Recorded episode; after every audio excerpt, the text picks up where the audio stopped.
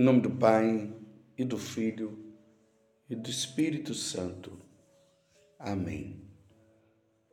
Naquele tempo, disse Jesus aos seus discípulos: Ficai certos.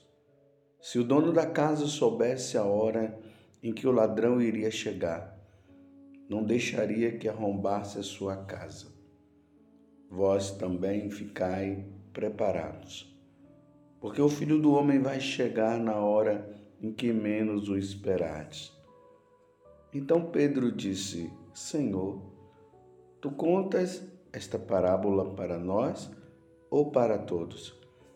E o Senhor respondeu: Quem é o administrador fiel e prudente que o Senhor vai colocar à frente do pessoal de sua casa? Para dar comida a todos na hora certa. Feliz o empregado que o patrão, ao chegar, encontrar agindo assim. Em verdade eu vos digo: o Senhor lhe confiará a administração de todos os seus bens. Porém, se aquele empregado pensar, meu patrão está demorando, e começar a espancar os criados e as criadas, e a comer a beber e a embriagar-se, o senhor daquele empregado chegará num dia inesperado e numa hora imprevista. Ele o partirá ao meio e fará participar do destino dos infiéis. Aquele empregado que, conhecendo a vontade do Senhor, nada preparou nem agiu conforme a sua vontade, será chicoteado muitas vezes. Porém, o empregado que não conhecia essa vontade e fez coisas que merecem castigo, será chicoteado poucas vezes. A quem muito foi dado, muito será pedido. A quem muito foi confiado, muito mais será exigido. Palavra da salvação. Glória a vós, Senhor. Meus irmãos e minhas irmãs, hoje é motivo de muita alegria para nós brasileiros, porque nós estamos comemorando a memória de Santo Antônio de Santana Galvão, um brasileiro que foi canonizado. O brasileiro Antônio de Santana Galvão nasceu em 1739 em Guaratinguetá aqui no estado de São Paulo. Seu pai era Antônio Galvão de França. Ele era capitão-mor da província e terciário franciscano. Sua mãe era Isabel Leite de Barros, filha de fazendeiros de Pindamonhangaba. O casal teve 11 filhos. Que bênção! É importante aqui notar uma coisa que muitas vezes quando os pais têm muitos filhos, tem sempre um ou outro, muitas vezes acontece isso, não é regra, mas muitas vezes acontece de algum dos filhos se tornarem religiosos. Eram cristãos caridosos, exemplares e transmitiram esse legado ao filho. Tá vendo? Os pais religiosos transmite isso para os filhos e os filhos acabam descobrindo a sua vocação. Quando tinha 13 anos, Antônio foi enviado para estudar com os jesuítas, ao lado do irmão José, que já estava no seminário de Belém, na Bahia. Desse modo, na sua alma estava plantada a semente da vocação religiosa aos 21 anos, Antônio decidiu ingressar na Ordem Franciscana no Rio de Janeiro. Sua educação no seminário tinha sido tão esmerada que, após um ano, recebeu as ordens sacerdotais em 1762. Uma deferência especial do Papa, porque ele ainda não tinha completado a idade exigida. Então vejam, o homem era tão dedicado que ele recebeu uma liberação, uma grande liberação para receber as ordens sacras. Em 1768, foi nomeado pregador e confessor dos, do convento das Recolhidas de Santa Teresa, ouvindo e aconselhando a todos. Agora ele começa o processo dele de de exercício do ministério sacerdotal, confessor, diretor espiritual. Entre, entre as suas penitentes, encontrou a irmã Helena Maria do Sacramento, figura que exerceu papel muito importante em sua obra posterior. Irmã Helena era uma mulher de muita oração e de virtudes notáveis Veja que agora é, Santo Antônio é, Galvão, né, de Santana Galvão, encontra uma religiosa que o ajuda também no processo de caminho de santidade dele. Se tornam amigos. Ela relatava muitas vezes ao, Frei Galvão as suas visões. Nelas, Jesus pedia que fundasse um, um novo recolhimento para jovens religiosas, o que era uma tarefa muito difícil devido à proibição imposta pelo Marquês de Pombal em sua perseguição à ordem dos jesuítas. Esse Marquês de Pombal foi um problema na igreja. Ele era de Portugal. Perseguiu, perseguiu os jesuítas por muitos e muitos anos até chegar ao ponto até de o, os jesuítas serem retirados. Mas Deus é Deus, né? Quem vai brigar e lutar contra Deus? Então, apesar de, de tudo isso, contrariando essa lei, Frei Galvão, auxiliado pela irmã Helena, fundou em fevereiro de 1774 o recolhimento de Nossa Senhora da Conceição da Divina Providência. Tinha que ser, Nossa Senhora tinha que aparecer nesse momento também. No ano seguinte, morreu irmã, irmã Helena e os problemas com a lei de, do Marquês de Pombal não tardaram a aparecer. O convento foi fechado. Olha as lutas que o Frei Galvão teve que passar. O convento foi fechado, mas Frei Galvão manteve-se firme na decisão, mesmo desafiando a, a autoridade do Marquês. Finalmente, devido à pressão, à pressão popular, porque o povo, graças a Deus, os católicos se reuniram e também lutaram por este convento. Então, devido a isso, o convento foi reaberto e o Frei ficou livre para continuar o seu trabalho. Os seguintes 14 anos foram dedicados à construção e ampliação do convento e também de sua igreja, inaugurada em 1802. Quase um século depois dessa obra, ela tornou-se um grande patrimônio cultural da humanidade. Em 1811, a pedido do bispo de São Paulo, fundou o recolhimento de Santa Clara, em Sorocaba. Lá, permaneceu 11 meses para organizar a comunidade e dirigir os trabalhos da construção da casa. Nesse meio tempo, ele recebeu diversas nomeações, até de guardião do convento de São Francisco em São Paulo. Com a saúde enfraquecida, recebeu autorização especial para residir no recolhimento da luz. Durante sua última enfermidade, Frei Galvão foi morar num pequeno quarto, ajudado pelas religiosas que lhe prestavam algum alívio e conforto. Ele faleceu com uma fama de santidade em 23 de dezembro de 1822. Frei Galvão, a pedido das religiosas e do povo, foi sepultado na igreja do recolhimento na luz, que ele mesmo construiu. Não, a igreja do recolhimento da luz, que ele mesmo havia construído.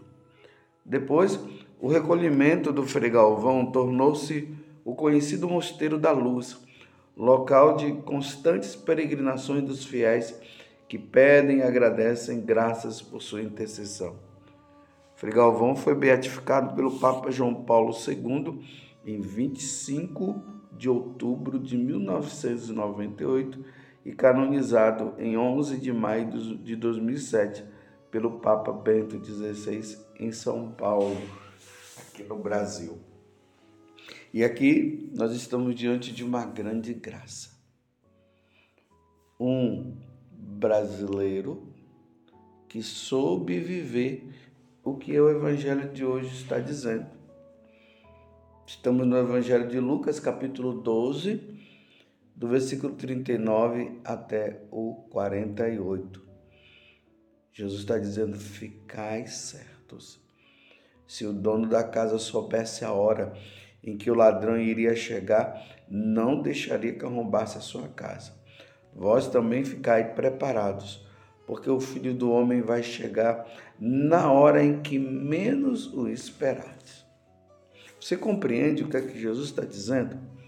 Então, diante desta situação, nós vamos vendo que Frei Galvão, santo agora, ele não perdeu tempo não perdeu tempo. Entrou na vida religiosa, um excelente sacerdote, celebrava as missas, atendia as pessoas, ficava no confessionário. E isso graças aos seus pais que também eram religiosos. Estão vendo a influência da família?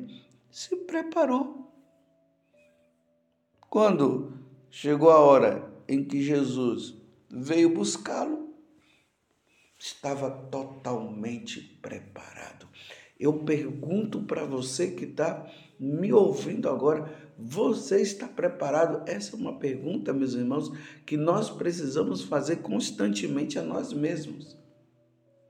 Se acontecesse do Senhor nos chamar agora, nós estaríamos preparados? Para onde nós iríamos? Diretamente para o céu? Ou teríamos que passar um tempo no purgatório para depois entrar no céu? Ou iríamos para o inferno? Frei Galvão estava preparado e muito preparado. Isso não se aplica, meus irmãos, da preparação somente para os religiosos, para os padres, não. É para você também. Você está brincando como aqui na parábola está dizendo? O, o patrão foi dizendo que iria voltar, então é Jesus que irá voltar e voltará a qualquer momento. E aqui na parábola o pessoal disse assim: meu patrão está demorando. E começou a espancar os criados e as criadas, e a comer, a beber, a embriagar-se. Bem, o senhor está demorando. Bem, tinha consciência de que o Senhor iria voltar. Mas como estava demorando, ele acabou relaxando na vida espiritual, na vida com Deus. Então, para nós entendermos melhor, é, é, esse sentido. Quando fala aqui que ele começou a espancar os criados e as criadas, e a comer, a beber, a embriagar-se, isso é relaxamento. Ele sabia que o Senhor ia voltar, mas estava levando uma vida mundana, uma vida errada. E é isso que tem acontecido com muitas pessoas, com muitos católicos eram pessoas piedosas, iam na missa com frequência, se confessavam, praticavam a caridade. Depois, no decorrer do tempo, foi dando margem para o diabo entrar, porque nós não podemos dar margem para o diabo entrar. E aí começou vida relaxada, voltou aqueles pecados, aqueles pecados que já tinha exterminado da vida, voltou novamente,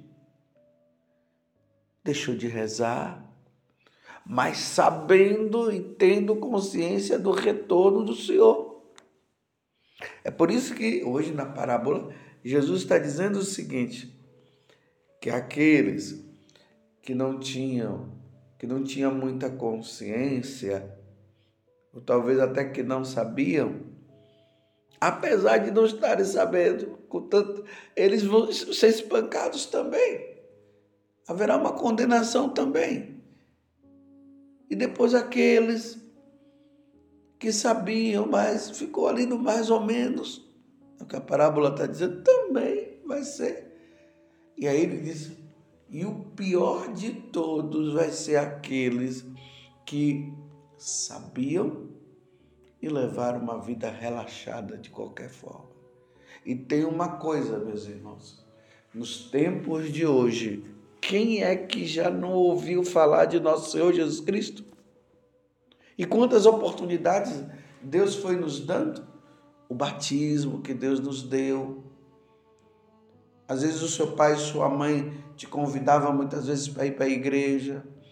E quando você chegou numa certa idade, foi deixando, foi relaxando, foi esquecendo, aí veio, veio a faculdade, né?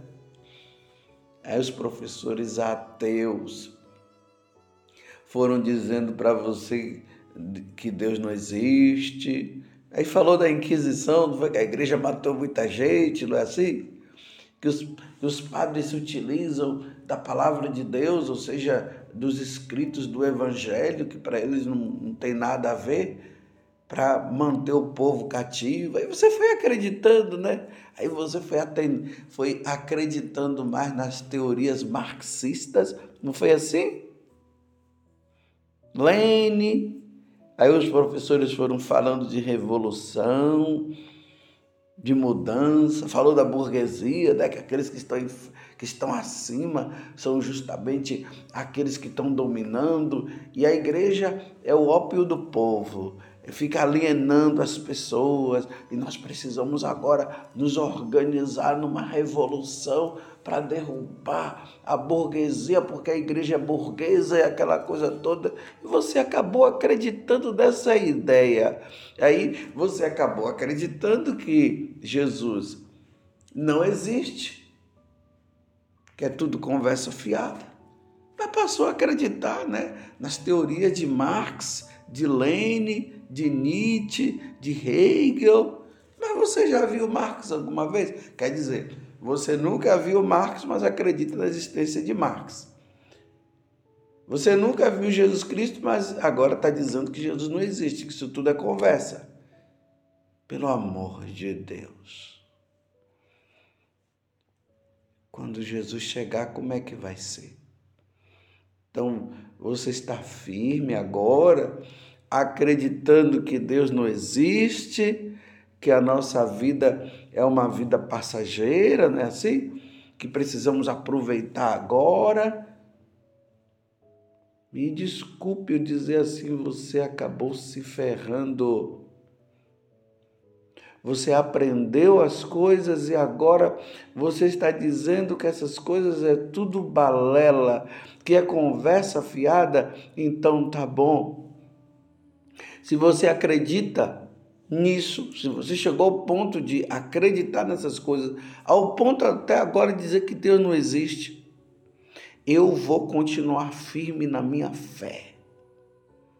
E estou dizendo para você, nós veremos se Jesus voltará ou não. Você está entendendo? E tem uma coisa. Pode ser que Jesus não venha agora na sua glória, mas ele estará vindo todos os dias. Você está vendo que as pessoas que estão ao seu redor estão morrendo? Quantas pessoas aí da sua família já morreu, hein? Quantos amigos seus já foram? E até aqueles professores que ensinaram dizendo que Deus não existe e tudo mais, e que já foram, foram para onde? Ah, você está dizendo que morreu, acabou, porque é o que eles disseram, né? Então, eles morreram e acabou. Eles não têm uma alma que é eterna, não, né? Tá certo. Tá certo, não tá errado, é lamentável, mas quero dizer para você. Ao morrer, nós veremos se Deus existe ou não. Mas eu vou me empenhar numa vida de santidade como o Frei Galvão ele fez. Viveu. Você acredita que depois de ele ter feito tudo isso e ter vivido todas essas coisas, o, o Santo Antônio de Santana Galvão, ele morreu e acabou? Não, ele está no céu. Ele está no céu. Ele ganhou a salvação. E aí, você vai voltar para Deus ou não vai? Vai ficar levando essa vida aí de pecado, que muitas vezes a consciência fica até pesando? Uma coisa é certa: o Senhor virá e não tardará. Que Santo Antônio de Santana Galvão interceda por nós. Por todas aquelas pessoas, imagine no tempo dele, que ele atendeu confissão, que ele orientou, e essas pessoas também se santificaram. E peçamos a Nossa Senhora que Nossa Senhora nos ajude para sermos santos. Ó Virgem Santíssima, não permitais que eu viva nem morra em pecado mortal em pecado mortal eu não hei de morrer, porque a Virgem Santíssima há de me valer. Valei-me, Virgem Santíssima. Louvado seja nosso Senhor Jesus Cristo, para sempre seja louvado, e a sua mãe, Maria Santíssima.